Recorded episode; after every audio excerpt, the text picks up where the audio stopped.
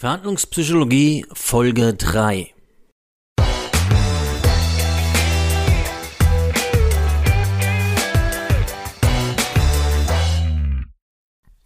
Hallo und herzlich willkommen zum Podcast Verhandlungspsychologie Menschen beeinflussen und Menschen überzeugen. Ja, das ist der zweite Teil heute vom Harvard-Konzept. Wir knüpfen direkt am ersten Teil an und zwar geht es im Allgemeinen um die fünf Prinzipien des Harvard-Konzepts und zwar starten wir direkt mit dem zweiten Prinzip und das heißt Interessen und Optionen. Man kann das am besten erklären an zwei Beispielen.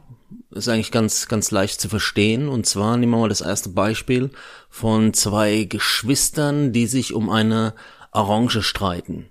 Jeder möchte die Orange haben. Was ist die Lösung? Wahrscheinlich werden die meisten sagen, wir schneiden sie einfach in zwei gleich große Stücke und jeder ist zufrieden. Das heißt, wir hätten einen, ja, einen Kompromiss. Ich halte persönlich nichts von Kompromissen. Ich finde, das ist kein gutes Verhandlungsergebnis. Und die Geschwister finden das genauso. Denn wenn wir die Geschwister danach fragen, ob sie zufrieden sind, sagt die eine, nee, eigentlich nicht, weil ich wollte das Fruchtfleisch essen. Und die andere sagt, ich bin auch nicht zufrieden, denn ich wollte nur die Schale haben, um einen Orangenkuchen zu backen. Also ist die Frage oder das Prinzip nach den Interessen und Optionen eine ganz wichtige. Denn Option stellt erstmal die Forderung dar, also die Orange, um das, was eigentlich offensichtlich geht. Ja, der Verhandlungsgegenstand ist die Orange, aber das Interesse kann ein ganz anderes sein und das zeigt sich einfach. Ja, alles sieht im ersten Anblick aus wie wie eine Orange, ist aber vielleicht was ganz anderes. Das ist ein schönes Beispiel, was das eigentlich ganz gut erklärt. Ein anderes Beispiel ist, zwei Leute sitzen in der Bibliothek.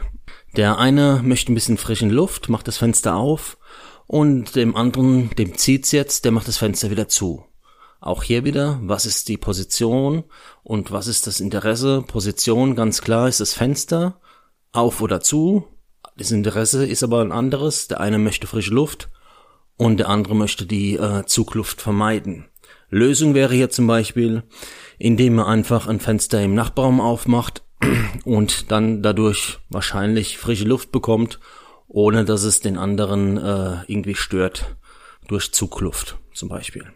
Also generell ist es ein gutes Prinzip. Man sollte bei jeder Verhandlung hinterfragen, was ist eigentlich das Interesse dahinter, ja? Die Position, die sind mal klar. Es gibt immer einen Verhandlungsgegenstand, ob es jetzt ein Geldbetrag ist, ein Auto, eine Warenmenge, egal was.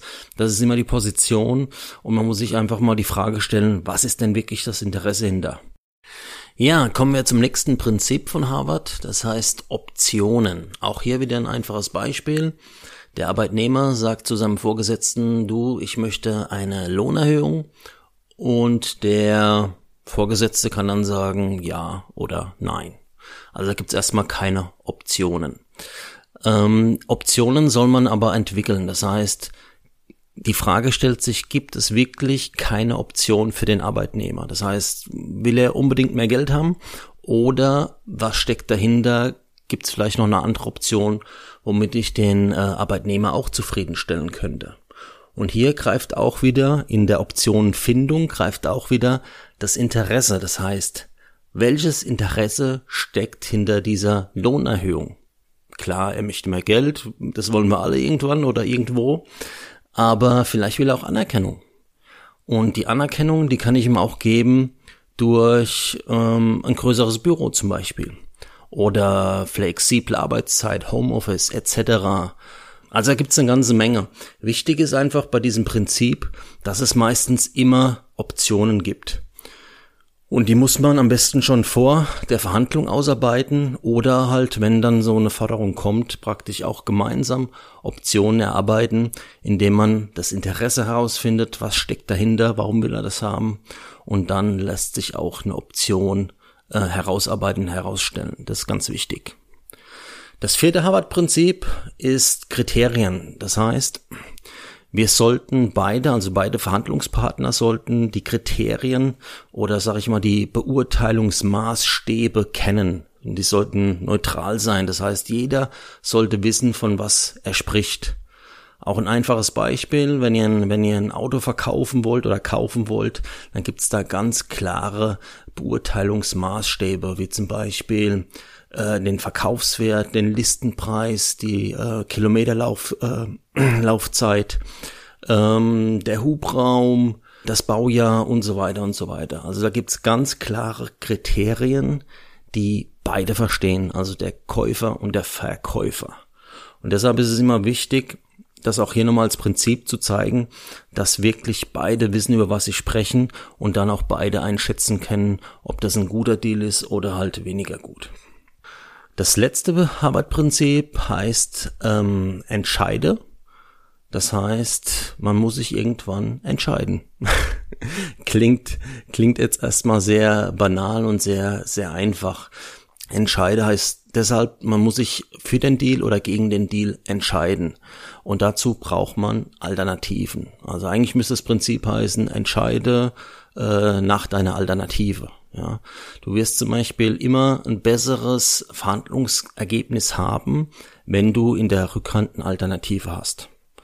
Beispiel, ähm, ganz einfaches Beispiel, äh, Vorstellungsgespräch. Ja, wenn ich zum Vorstellungsgespräch gehe ähm, und habe aber nur dieses eine Vorstellungsgespräch, dann ist die Wahrscheinlichkeit hoch, dass ich alles dran setze, um diesen Job zu kriegen, weil ich habe keine Alternative.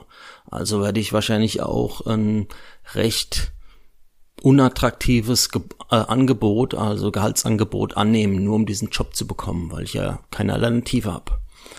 Habe ich aber eine Alternative, das heißt, ich habe vielleicht noch zwei, drei ähm, äh, Vorstellungsgespräche nächste Woche oder ich habe vielleicht sogar schon eine Zusage dann verhandle ich ganz anders da. Das, das ist wirklich so, ist Wahnsinn.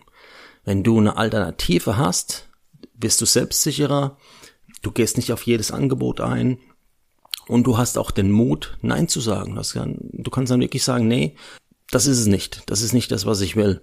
Und durch diese Alternative ähm, ergeben sich ganz andere Sachen, weil, wie gesagt, durch dieses selbstsichere Verhandeln ähm, ist auch dann dein Gegenüber dazu auf einmal gewillt, dir bessere Angebote zu machen. Aber du hättest dich vielleicht ohne diese Alternative niemals getraut, äh, sein Angebot auszuschlagen. Von daher ist es auch ein gutes Prinzip, dass man immer äh, sich entscheiden muss und zwar am besten für seine äh, entweder für den Deal oder für seine Alternative. Also gehört auch zu diesem äh, Prinzip, dass man seine Alternativen kennen sollte oder ähm, suchen sollte. Ja? Man muss schon aktiv sein, damit man Alternativen findet.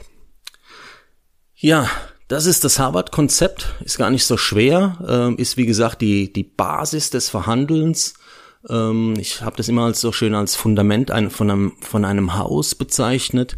Das heißt, jetzt haben wir den den, das, äh, ja, den Grundstein gelegt und jetzt stellen wir auf diesen Grundstein, stellen wir jetzt eigentlich mal die ganzen interessanten Verhandlungstechniken und Beeinflussungstechniken drauf, ähm, die auch ein bisschen interessanter sind. Aber wie gesagt, ich will damit anfangen mit dem Harvard-Konzept, weil das einfach die Grundlagen sind.